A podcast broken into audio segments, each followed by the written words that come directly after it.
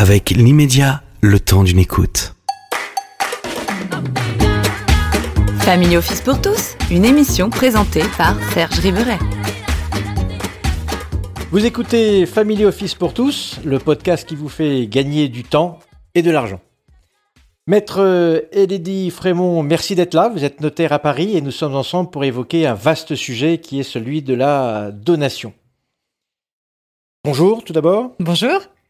Euh, nous avons l'habitude de mélanger donation, succession. Euh, la grande différence, et je vous redonnerai euh, ensuite les choses pour, pour préciser, c'est la donation, c'est lorsque nous sommes vivants et lorsque nous sommes morts, ça s'appelle une succession. Pour autant, si l'on veut parler de la donation, pour vous, qu'est-ce que ça doit évoquer pour chacun d'entre nous? Ça évoque deux choses, la donation. Ça évoque euh, son sens premier, donner, transmettre euh, immédiatement, et comme vous l'avez dit, de son vivant. Euh, pour autant, c'est pas un dépouillement, on fait ça de façon raisonnable. Et ça évoque également une optimisation fiscale, c'est-à-dire on fait attention à ce qu'on va transmettre en essayant d'alléger, excusez-moi l'expression, la facture fiscale de vos enfants principalement, puisque aujourd'hui le conjoint n'a plus d'impôt à payer. Donc ça évoque deux choses transmettre de son vivant, parce que j'ai envie de donner, parce que j'ai envie de faire un cadeau, parce que j'ai envie de donner un coup de pouce à un enfant, à, un tiers. Et deuxièmement, anticiper la fiscalité.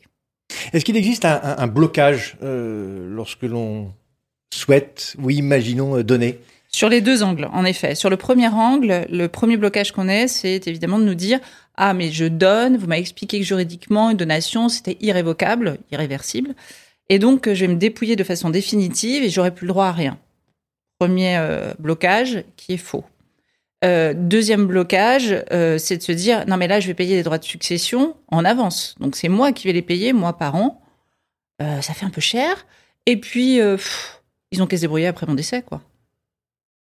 Les personnes ont, ce genre de, raisonnement parce que c'est une malconnaissance ou, euh, ou c'est une réelle peur? C'est qu'est-ce que vous, voyez, qu'est-ce que vous sentez vous qui avez euh, Moi, je sens deux choses. Euh, la première chose, c'est que on écoute souvent nos aïeux et les évolutions sociales ont changé et sociologiques surtout.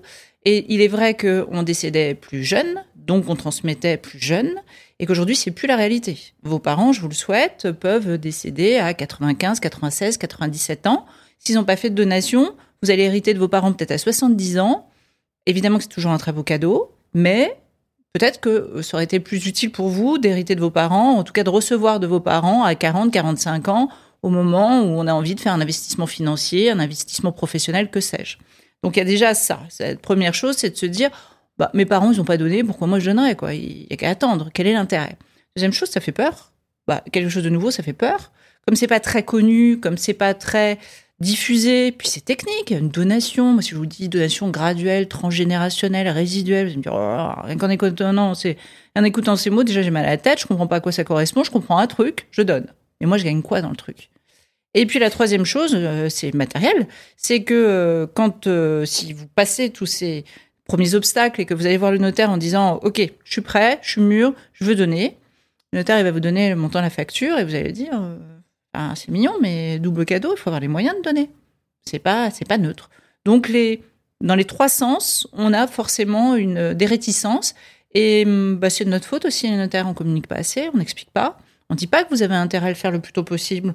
On ne dit pas que donner, ça ne veut pas dire se dessaisir complètement d'un bien immobilier, de tous ses droits sur un bien immobilier. On ne dit pas que quand on donne, on est obligé d'infliger à ses enfants des factures, des charges, des taxes. Tout ça, on ne le dit pas. C'est pas suffisamment connu et c'est dommage parce que ça permettrait de faire des sacrées économies d'impôts. La donation, euh, par définition, il en, il en existe plusieurs modèles. Euh, donc c'est un manque d'information.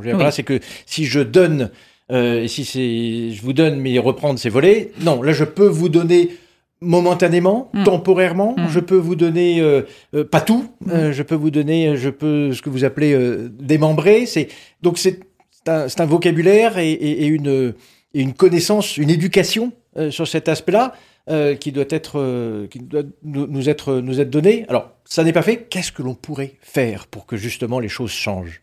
Moi, je suis de celle qui euh, veut réformer le Code civil, non pas sur le fond, mais sur la forme, sur euh, la terminologie employée. Le dictionnaire change tous les ans. Les terminologies changent tous les ans, le vocabulaire change tous les ans. Code civil, on a la même terminologie depuis 1804. Et quand on dit donation, quand on dit transgénérationnel, quand on dit donation temporaire d'usufruit, quand on dit usufruit, pas très naturel dans le, vocabulaire quotidien, en tout cas dans le langage courant. Euh, donc la première chose, ce serait déjà réformer la terminologie, à commencer par la terminologie de vos actes, parce que c'est pas l'acte du notaire, c'est votre acte, c'est à vous qu'il appartient cet acte. Et quand on va vous appeler comparant, vous allez jamais regarder avec deux yeux en disant attendez c'est qui le comparant? Bah, C'est celui qui signe. On pourrait pas dire le signataire, on pourrait pas dire celui qui donne, non on va dire donateur. Compliqué. Pour celui qui reçoit, on va dire donataire, c'est plus compliqué. on a forcément un vocabulaire déjà qui n'ouvre pas euh, à une transparence, voilà. Pardon maître, pourquoi cette nébuleuse de, vocabulaire est, est, s'est entretenue C'est pourquoi c'est aussi euh, Alors je ne suis pas législateur, mais je crois que je crois que oui, il y a un lexique juridique approprié et que du coup, euh, euh, c'est très révolutionnaire de changer la terminologie et donc le lexique juridique qui, forcément est défini de façon très précise dans le code civil. Si je change la terminologie, bah, il va falloir changer peut-être les définitions également. Donc le code civil en son entier. Alors pour revenir à votre question sur les différents types de donations, il y a différents types de donations déjà dans leur forme et dans le fond. Dans leur forme, c'est-à-dire que sans le vouloir, vous pouvez faire des donations. Avez fait un virement à votre fils ce matin de 2000 euros parce qu'il fallait financer, euh, euh, je sais pas, euh, l'inscription à une école, une formation, que sais-je. Bah, sans vous en rendre compte, vous avez fait une donation. Vous êtes appauvri irrévocablement d'une somme d'argent que vous avez transmis, transmise pardon, à cet enfant sans demander de contrepartie. Donc vous voyez, j'utilise volontairement un langage extrêmement technique pour vous dire, vous avez donné gratuitement sans demander un retour de votre fils. Ça s'appelle une donation. Dans notre terminologie, ça s'appelle une tradition. Je te remets quelque chose sans contrepartie. Vous avez opéré une donation. Alors, vous ne l'avez pas déclaré, parce que de toute façon, vous ne saviez même pas que vous étiez en train de donner. Vous ne l'avez pas déclaré, mais ça s'appelle un don. C'est une transmission. Alors, ça s'appelle un don manuel. Et ce don manuel, il peut être opéré par virement, par euh, chèque, par déclaration spontanée auprès du fisc. Vous avez des imprimés CERFA, vous allez sur le site qui est très bien fait d'ailleurs, je me permets de le dire, un Gouv des particuliers, sur lequel vous avez les imprimés CERFA en disant Ouh là là, j'ai oublié, j'ai fait un don, j'ai fait un virement et j'ai oublié de le déclarer. Là, hop, vous allez sur, euh, sur euh, ce site et vous imprimez euh, en effet le document en question. Vous avez d'autres donations où là, je sais que je fais une donation, je sais que je suis en train de faire un cadeau, mais j'ai surtout pas envie que ça se sache. Ça, toujours dans la forme, c'est une deuxième forme de donation, ça s'appelle une donation déguisée ou indirect. Par exemple, j'achète un bien avec une autre personne, on va déclarer qu'on finance 50-50 cette opération, et puis en fait, je sais très bien que c'est moi qui vais financer 70%. On est bien d'accord que les 20% d'écart, c'est un cadeau, aussi gros soit-il, ça s'appelle une donation déguisée. J'ai pas du tout envie de la déclarer. Est-ce qu'un jour quelqu'un aura connaissance de cette donation? Peut-être jamais, c'est comme le casino, hein, si vous jouez à la roulette. Peut-être jamais. Peut-être que oui. Et dans ce cas-là, ce don, cette donation déguisée, elle sera révélée au jour de votre décès. La troisième forme de donation, que vous connaissez plus certainement, c'est la donation authentique. C'est-à-dire, je vais chez le notaire pour déclarer un don. Alors, il y a des passages obligés, donc c'est sûr que ça met ma profession dans des situations pas forcément très agréables. C'est qu'on se dit, ah, obligé d'aller voir le notaire parce que je donne un bien immobilier. Bah oui, là, ça, vous n'avez pas le choix. Il y a un décret de 1955, hein, il n'est pas tout jeune, qui vous dit dès lors que vous touchez un bien immobilier, il faut aller voir le notaire. Vous donnez, vous vendez, y a un bien immobilier, il faut aller voir le notaire. Et ça, cette donation authentique, c'est pas pour prêcher pour ma paroisse, mais elle a quand même plusieurs mérites. La première, c'est que bah, vous engagez la responsabilité du notaire. Au moins, vous vous défaussez, vous donnez à un professionnel euh, l'obligation de résultat avec tous les risques que ça peut générer. Absolument. Le deuxième avantage, c'est que le notaire est aussi collecteur pour l'État, donc entre nous soit dit, il fait tout le boulot. C'est pas à vous d'aller euh, cavaler euh, au centre des impôts pour aller enregistrer la donation, faire le virement, vérifier que c'est enregistré, etc. Et puis la troisième chose, c'est que euh, on a l'historique du coup. Vous savez que vous avez un super archiviste qui s'appelle votre notaire. Alors ça, c'est pour la forme des donations. Voilà, en gros, les trois formes de donation. Les déclarés, dont manuel et dont authentique, donation authentique, et les non déclarés, donation indirecte, ou encore le présent d'usage. Et puis, sur le fond, vous avez 50 façons de donner. Vous avez une flexibilité, une liberté en droit français que peu d'ordres juridiques ont dans le monde, extraordinaire. Vous pouvez donner un bien en totalité tout de suite, bah ça, euh, je vous donne mon stylo, euh, c'est compris. Vous pouvez donner un bien, mais uniquement pour donner le titre de propriété à vos enfants, à votre épouse, à diverses personnes. Mais moi, je vais garder tous les attributs. C'est pour ça, quand on dit quand je donne, je perds tout. Non, c'est pas vrai. Pas vrai. C'est pas vrai du tout. Si vous avez envie de donner parce que vous voulez que vos enfants soient titrés sur une résidence secondaire, bah, allez-y, donnez. Mais par contre, vous allez garder l'usufruit. C'est moi qui continuerai à l'habiter. C'est moi qui la louerai si j'ai envie de faire du Airbnb. C'est moi qui encaisserai les loyers. C'est moi qui paierai les taxes, la taxe foncière, la taxe d'habitation. C'est moi qui la déclaré à l'IFI si jamais je suis soumis à la. Ce que l'on appelle une, une, donation démembrée Exactement, exactement, la donation démembrée. Et cette donation démembrée, elle a beaucoup d'avantages. Elle vous permet de vous dessaisir juridiquement d'un bien sans vous en dessaisir pratiquement. Vous avez tous les avantages, tous les inconvénients d'un propriétaire que vous étiez. Il n'y a aucun changement, sauf un, vous me direz qu'il n'est pas neutre, vous pouvez plus vendre tout seul. Il faut demander l'autorisation des autres. Mais je remets un bémol, très souvent c'est ce qu'on nous dit, on dit ah bah ouais, il faut que j'ai l'autorisation des enfants. Oui, non mais attention, l'usufruitier, on peut jamais le forcer à vendre. Le nu propriétaire, vous pouvez. Si vous, usufruitier, vous avez envie de vendre parce que vous avez besoin de vendre, vous demandez une autorisation judiciaire, ça prend pas 4 ans et vous l'aurez. Donc, la donation démembrée, je garde l'usufruit et je donne la nue propriété, elle a énormément de mérite. Vous restez chez vous, vous faites comme vous voulez, comme avant, ça n'a rien changé. Pour vos enfants non plus d'ailleurs. Mais le gros avantage, c'est que vos enfants, à votre décès, ils n'auront rien à payer comme impôt.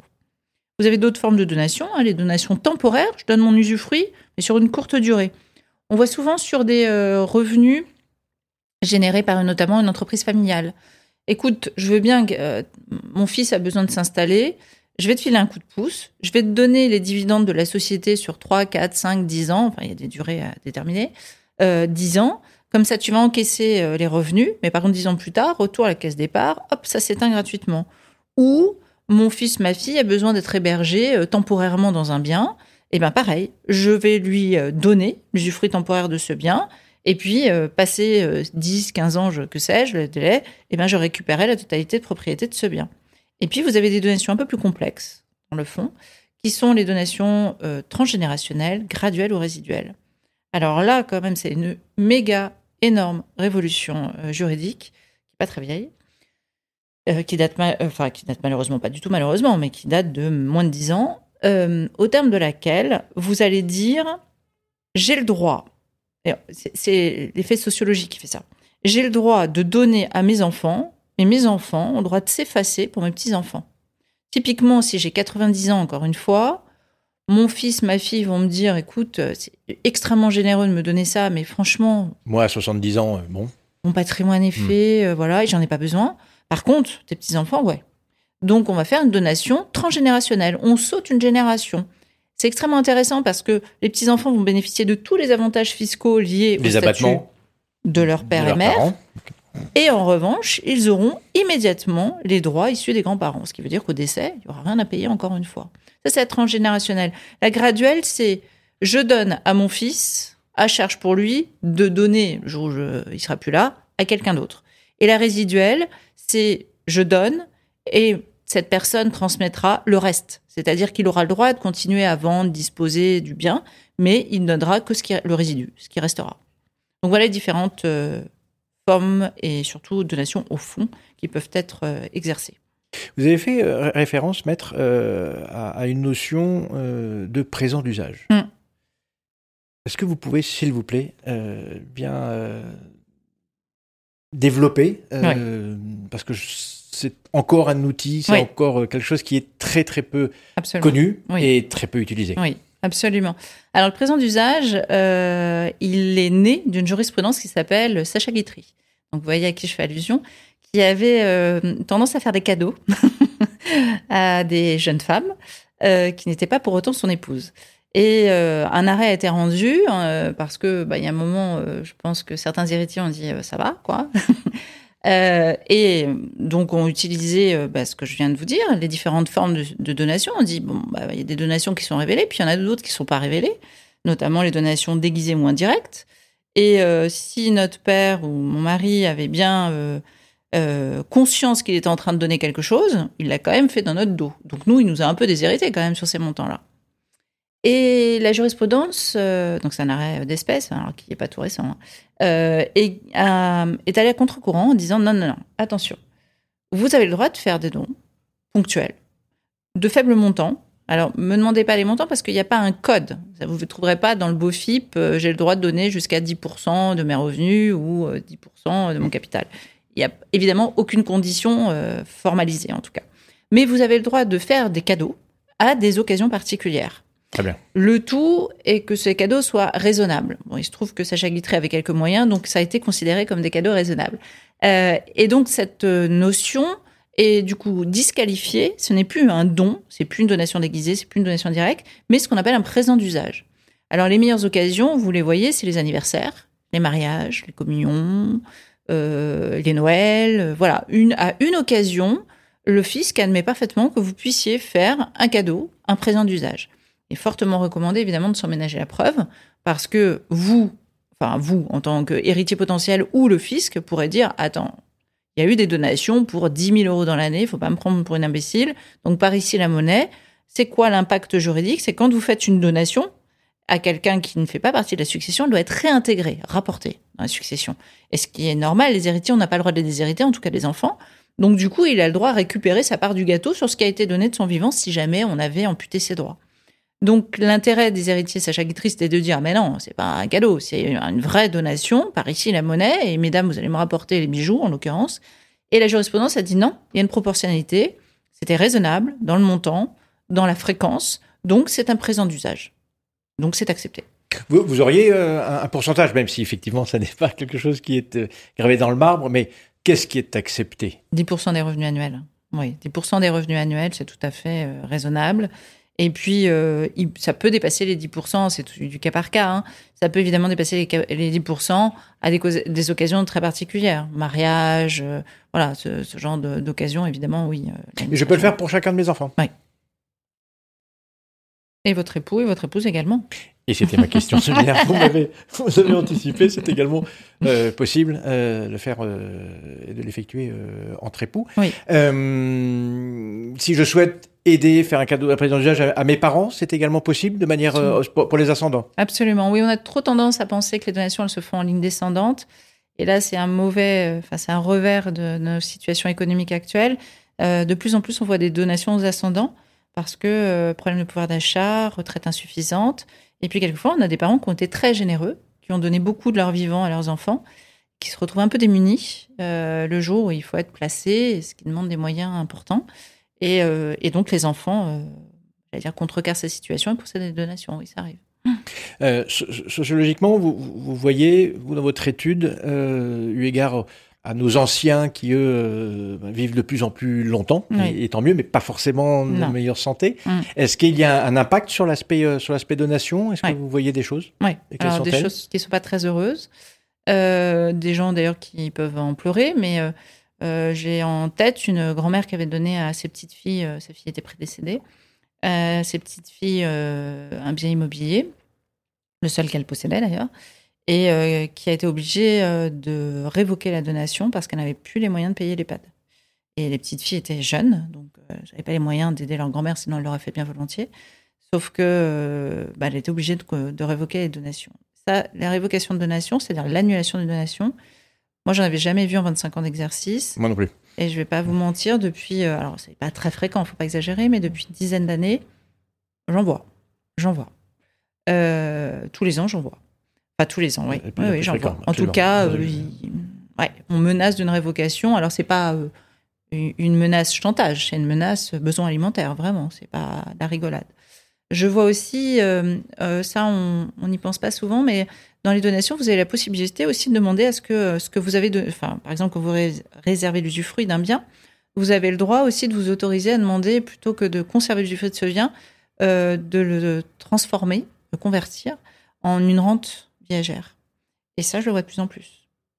Et puis, euh, la dernière chose que je vois de plus en plus, qui n'est pas une donation, c'est que euh, la mort dans l'âme, euh, les gens sont contraints de vendre en viager plutôt que de pouvoir donner ou laisser hériter ses propositions. Pour rebondir sur ce, cet aspect euh, viager, c'est hum. une bonne solution? C'est quelque chose qui est utilisé? C'est quelque chose qui... C'est une chose qui est de plus en plus utilisée. C'est le moyen le plus confortable, même si c'est désagréable de parier sur la mort de quelqu'un, mais le plus confortable pour la personne qui vend de pouvoir rester dans ces, dans ces lieux parce que pour pour le connaître à titre personnel et, professionnel, quand on déménage, c'est, je fais une généralité, évidemment, il y a toujours du sur-mesure, mais quand on déménage une personne de plus de 85 ans, euh, il y a fort à parier que voilà, ça, ça, a des répercussions graves, des retentissements graves.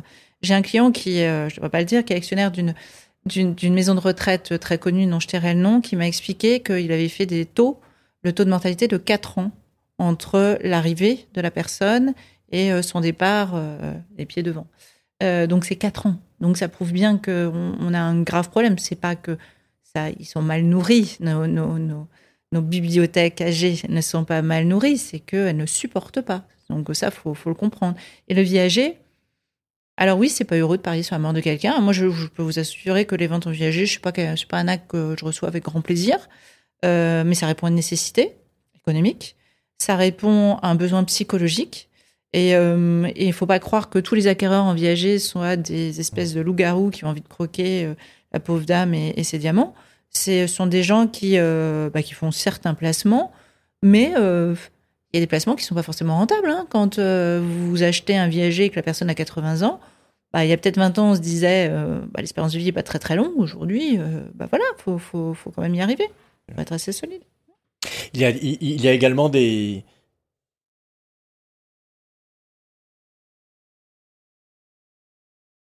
Non. Ah oui, mais non, c'est pas intéressant. Mais oui. Mais moi, je prendrais jamais le risque. T'es trop jeune. Pardon. Euh, pas... Sur le viager, y a-t-il un, un, âge pivot euh, dans lequel ce, ce, viager est intéressant euh, d'être mis en place? Alors, il faut savoir qu'un viager se décompose de deux modalités financières parce que vous allez payer. En fait, c'est ni plus ni moins qu'une vente classique. Hein. Très souvent, les gens disent Oh c'est compliqué de viager. Bon, pas compliqué. Euh, vous vendez, vous achetez. c'est exactement la même chose. La seule chose qui diffère sur un contrat de vente classique, c'est la modalité de paiement. Et donc, vous en avez deux, en fait, deux en une. C'est-à-dire que vous allez payer une partie du prix tout de suite, ce qu'on appelle le bouquet, et l'autre partie sous forme de rente. Donc, tous les mois, je vais verser, j'étale le paiement de ce prix. Mais le problème, c'est que j'étale ce paiement, le paiement de ce prix en fonction de l'âge de celui qui vend et en fonction d'un indice qui permet de réindexer la rente. Plus vous êtes jeune, plus votre rente euh, va valoir pas cher. Ce qui est normal, parce que sinon, euh, votre hacker, c'est pas intéressant pour lui. Je vais payer la maison très cher, oui. Donc, ce qui veut dire que, en pratique, un viager en deçà de 80 ans, pas très intéressant pour l'acquéreur. Vous n'aurez pas full au portillon. Sachant qu'évidemment, on a des conditions de régularité du viager, heureusement, c'est qu'on parie pas sur la mort à tout prix de quelqu'un, et qu'il y a des conditions qui fassent que si jamais la personne décédait dans un certain délai, bah, le viager sera annulé. Et heureusement, ce serait pas heureux. Euh, ça vaut aussi pour les assurances vie, entre parenthèses, ce que je suis en train de dire. Euh, mais tout ça pour dire que en dessous de 80 ans, vous aurez plus de mal, vous vendeurs, à trouver un acquéreur intéressé par votre bien viager. Euh, vous parlez d'assurance vie. L'on peut donner une assurance vie? Alors, on peut faire plein de choses sur un contrat d'assurance vie. Un, contrat d'assurance vie, ça n'est qu'un support financier. Euh, il y a deux types de contrats. Il y a un amalgame entre les contrats d'assurance décès et les contrats d'assurance vie. Le contrat d'assurance décès, c'est le plus simple, c'est je parie sur ma mort. Voilà. Je place une somme d'argent, je parie que dans 10 ans, euh, je suis encore en vie, et dans 10 ans, je récupérerai ce placement. Si dans 10 ans, je suis mort, bah, ça reviendra à la personne en question. C'est des placements où je ne suis pas censé récupérer, entre guillemets, le capital. Il est censé, euh, c'est un peu ma tirelire qui va prospérer au bénéfice d'un bénéficiaire que j'aurais dénommé. Les contrats d'assurance vie, vous en avez 50 euh, modalités, 50 supports différents. Vous pouvez avoir même des supports à risque. Hein. Vous pouvez tout à fait avoir, vous mettez des OPCVM dessus, donc vous mettez des OPCVM, maître. Voilà, des, vous mettez donc des valeurs mobilières avec euh, des actions, des obligations. Euh, bref, à vous de faire votre marché financier sur du plus ou moins risqué. Voilà. Et ensuite sur les modalités, bah, vous pouvez donner un, contrat d'assurance vie, vous pouvez renoncer à la clause bénéficiaire d'un contrat d'assurance vie, donc faire sauter encore une génération, ou vous pouvez encore le démembrer, ce contrat d'assurance vie. Donc le démembrer, c'est-à-dire que je vais avoir un capital. on arrive bien à comprendre un démembrement sur un bien immobilier, mais c'est drôle, sur une, somme d'argent, on n'y arrive pas. Mais euh, sur un bien immobilier, bah, vous comprenez bien que l'usufruit, c'est le fait que je m'assieds euh, dans le fauteuil chez moi et que personne rentre chez moi. Euh, sur une somme d'argent, sur un capital de c'est pourtant possible. Vous êtes chez vous, donc vous faites ce que vous voulez avec ce capital en qualité d'usufruitier.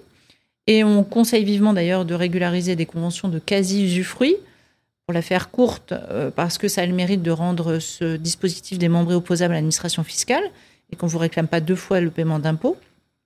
Et dans ce cas-là, quand vous avez une somme d'argent, une somme fongible, enfin un bien fongible qui est démembré, et bien l'usufruitier fait ce qu'il veut avec cette somme d'argent. Il en fait ce qu'il veut. La seule chose qu'il puisse pas faire, c'est clôturer à zéro le compte. Ça, c'est pas possible. Mais il fait ce qu'il veut, il dépense, il arbitre, il replace, il fait ce qu'il veut. Et le propriétaire, bah, il attend le décès et récupérera bah, ce qui restera. Mais comme la maison.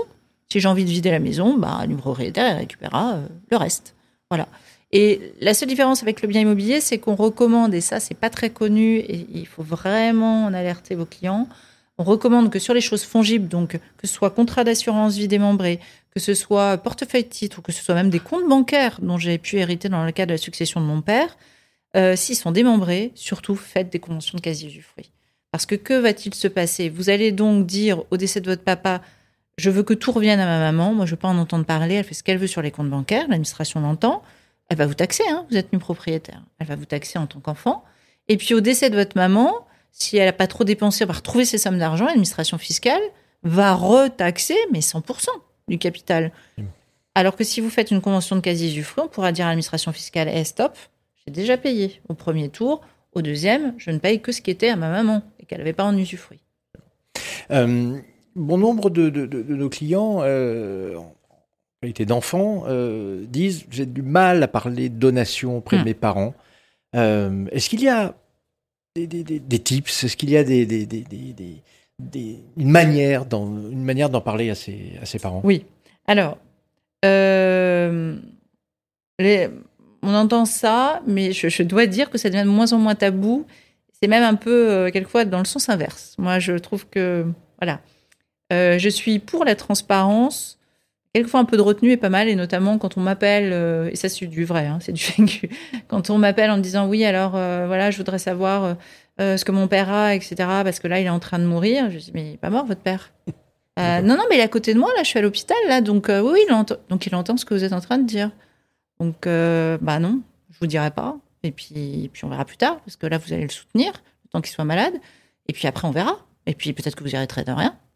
Donc euh, le tabou financier, on l'a quand même de moins en moins. J'ai le souvenir d'une petite fille qui était dans mon... Une, des grands-parents qui faisaient une donation d'une jolie résidence secondaire en Bretagne à leur petite fille qui avait une vingtaine d'années, euh, qui rentre euh, dans mon bureau et qui j'ai un canapé, donc les grands-parents se mettent. en plus, il y avait vraiment une circonstance. Les grands-parents étaient mis sur 31, ils étaient fiers, ils étaient heureux petite fille, euh, elle s'installe sur mon canapé. Au bout de deux secondes, je la vois s'allonger sur le canapé. Bon, ok. Et euh, la donation est terminée. Et là, quand même, ça m'a un peu piqué. Je dis, bah, c'est de la chance quand même, hein, parce que vos grands-parents, non seulement ils vous font donation, ce que je dis, hein, ils font pas un cadeau, ils en font trois. Hein. Ils vous font la donation. Ils sont réservés l'usufruit, donc ils ont fait un cadeau fiscal. Vous n'avez pas d'impôt à payer sur l'usufruit. Et puis ils n'étaient pas obligés, ils payent les frais de donation. Donc ça fait trois cadeaux en un. Et on me répond, bah, ils n'étaient pas obligés, je leur ai rien demandé. Donc voilà, la, finance est de moins en moins tabou. Alors, en revanche, quand ça coincouille, et notamment par réserve, par discrétion, par des choses vraiment très, très bien, euh, et il y a des gens qui ont la tête dure aussi. Hein. des gens qui Vous parlez des anciens? Il y a des gens qui ne veulent pas donner. C'est cela. On ne sait pas pourquoi, parce qu'ils ont peur de manquer. Alors, je peux vous assurer qu'il y a des gens qui ont peur de manquer, on se demande pourquoi. Mais bref, et euh, bah dans ça là, je leur dis, écoutez, euh, c'est compliqué. Euh, enfin, ça dépend des, des profils évidemment, mais moi, ce que je trouve le mieux, c'est pour briser le tabou, c'est d'organiser une réunion familiale. Tout le monde se met autour de la table, on se dit les choses. Il faut l'anticiper, cette réunion familiale. Il faut venir voir le notaire pour lui dire, OK, en clair, c'est ça, hein, combien ça coûte si jamais il décède? Et combien ça coûte si, on fait une donation? Et combien on gagne? Nous, combien on gagne? Et alors, pour les plus âgés, le fait de voir qu'ils ont trimé pendant toute leur vie, qu'ils ont payé des impôts pendant toute leur vie, et que peut-être la moitié de leur patrimoine va partir juste parce qu'ils sont décédés, ils en ont même pas conscience, ils s'en rendent pas compte. Moi, j'ai le souvenir un jour d'un monsieur qui était hyper obtus, qui voulait pas donner machin, qui avait un très gros patrimoine. Et j'ai pris une feuille, j'ai fait un dessin comme ça, je lui ai dit, vous voyez le chèque, j'ai mis le montant, je lui ai dit, voilà, vous signez en bas, là, c'est pour le trésor public. Et ben, comme par hasard, la semaine d'après, il m'a appelé en disant, j'ai réfléchi, on va faire des donations c'est ça qui. Euh, honnêtement, si vous devez transmettre quelque chose comme information pour essayer de désacraliser ce fait de je suis pas en train de te déshériter, je te mets pas à la porte, je suis pas en train de te piquer ton argent, je veux juste éviter, parce que c'est ça la fatalité, je veux juste éviter que parce que rien n'aura été anticipé, on soit obligé de vendre de vendre la maison de notre enfance parce qu'on n'a rien anticipé. C'est ça que je veux. Je veux rien de toi. Moi, je m'en fiche. Ce que je veux pas, c'est qu'on soit contraint de se départir d'un patrimoine que tu as mis 50 euh, ans, 60 ans à construire, tout ça parce que par bêtise, on n'aura pas euh, juste posé la question ou par discrétion. Euh, donation, on parlait des ascendants, on parlait des, descendants, mais il y a aussi de manière, de manière horizontale, entre époux, ça aussi c'est important. Oui, alors c'est de moins en, pardon, moins, en moins intéressant à cause de, du régime fiscal. Euh, parce que, évidemment, que auparavant, auparavant c'est avant la loi TEPA de 2008, euh, les, époux étaient taxés en matière de succession. Aujourd'hui, quand vous êtes marié, vous avez plus intérêt à hériter de votre mari, de votre femme, plutôt que d'à recevoir de son vivant. C'est quand même un peu bête. Alors, il y a deux raisons. Il y a une raison fiscale et une raison civile. La raison civile, elle n'est pas très agréable, c'est que si jamais vous avez fait des donations à votre conjoint, euh, j'entends époux marié, hein, euh, si vous avez fait donation à nos conjoints de votre vivant, ce qu'on appelle dans le jargon une donation de biens présents, eh bien dans ce cas-là, si vous divorcez, cette donation, on reviendra plus dessus. Donc c'est ça vous dispensera pas de payer une prestation compensatoire, une pension alimentaire. Malheureusement, ça ne change rien. Euh, et le deuxième euh, fait qu'il y a moins de succès pour les donations entre époux, mais j'entends pas pour cause de décès. Il y en a une qui porte très mal son nom. Bah, c'est que la fiscalité n'est pas la même. Si vous donnez un bien à votre conjoint, euh, il y a une franchise fiscale maximale, je ne vais pas aller dans le détail, qui est d'environ 80 000 euros. Voilà. 80 000 euros de franchise fiscale. Si ce même bien, votre conjoint le reçoit par succession, il y a zéro impôt à payer. Aucun intérêt. Aucun intérêt fiscal, j'entends. Et il y a une euh, terminologie qui est encore une fois très mal appropriée, qui s'appelle la donation entre époux, qui est tout sauf une donation entre époux. Euh, dans notre jargon technique, ça s'appelle une donation de biens à venir. Ça veut dire quoi? Ça veut dire que c'est un testament, c'est tout. Pourquoi on l'appelle donation entre époux? Parce qu'elle a lieu entre les époux. Donc donation, en fait, son vrai, sa vraie terminologie, c'est donation au dernier vivant. Là, c'est plus réel. C'est-à-dire que au jour où je décède, cette donation s'appliquera, mais elle s'appliquera post-mortem. Donc ça veut dire que c'est un testament, hein, ni plus ni moins. Mais cette donation ne, ne va pas euh, bénéficier ou, ou, pâtir des abattements de 80 000 euros. Elle ne s'exécutera pas de votre vivant. Il faudra attendre le décès pour qu'elle puisse s'exécuter. Écoutez, maître, merci pour toutes ces précisions dans toutes les, les, facéties de notre code napoléonien, euh, qui lui, euh, quand on y pense euh, quelques années plus tard, a quand même prévu bon nombre de choses, même s'il est aménagé au fur et à mesure, mais vraiment, ah nous sommes les seuls au monde à avoir cette... Ben, je peux vous dire que même les Chinois nous l'envient, puisqu'il il y a eu des délégations par le Conseil supérieur du notariat et la Chambre des notaires du Grand Paris euh, pour aller, euh, euh, oui, expatrier notre code civil qui est notre service de publicité foncière qui maintenant est recensé en Chine et qui s'applique en Chine. Donc il ne doit pas être si mal que ça. Je vois beaucoup de choses. Il est effectivement très efficace. Encore faut-il en, en, connaître tous les, tous les chemins et c'est ce qui donne la profondeur de votre de votre métier euh, que nous n'avons pas forcément l'habitude de vous consulter mm. de manière préventive, mais au mm. contraire de manière curative mm. systématiquement. C'est-à-dire que je viens vous voir et une majorité d'entre nous viennent vous voir lorsqu'il y a un acte authentique euh, à mettre en place, donc chez le notaire obligatoire. Euh, mais bon nombre, peu d'entre nous prenons le, le, temps une fois tous les deux ans ou trois ans pour faire le tour de ce qui nous est possible de faire. Et vous êtes là pour cela et vous le faites et vous le faites très bien. Euh, il faut que l'on vous, utilise plus sans avoir un but en particulier. C'est ce que. Absolument. Et puis je tiens à préciser qu'il y a une petite réticence, c'est de se dire oulala, combien ça va me coûter? Nous sommes une euh, profession à double casquette. Euh, nous avons un tarif pour des actes très réglementés, mais nous sommes aussi délégataires de la puissance publique. Donc nous avons un rôle, un service, une mission de service public et le conseil est gratuit. Donc utiliser euh, et consommer sans modération. voilà. consommer sans modération. Euh, votre euh, votre notaire, il sera il sera ravi de pouvoir vous aider. et il est excessivement efficace de, de, de, prévoir les choses, de les comprendre. Ce qui nous permet d'agir dans les meilleures, dans les meilleures conditions. Euh, et la facture, euh, facture fiscale, Maître, vous parliez tout à mm. l'heure du Trésor public. On a l'habitude de dire que deux enfants, nos, nos, clients qui ont deux enfants dans un troisième, dont le prénom est Trésor et son nom de famille est public, mm. euh, c'est effectivement le cas, mais c'est par malconnaissance mm. euh, et c'est vraiment vraiment dommage. Donc, merci pour toutes ces précisions relatives relatives aux donations. C'est très très important, très efficace euh, de pouvoir avoir euh, de l'information et, et, notre, notre mission est celle de pouvoir euh, la diffuser au plus grand nombre. Merci maître. Merci à vous. Vous venez d'écouter Family Office pour tous. Maintenant, c'est à vous de jouer. Vous savez ce qu'il faut faire et comment le faire. Retrouvez-moi sur TikTok, Facebook, Instagram et Twitter. Surtout, partagez mes podcasts que vous trouvez sur Apple Podcasts, Spotify et Deezer. Faites-moi part des sujets qui vous intéressent. Je les traiterai dans un prochain podcast. Pour cela, vous pouvez échanger avec moi sur ma page de profil perso LinkedIn, Serge Ribéry. À très vite.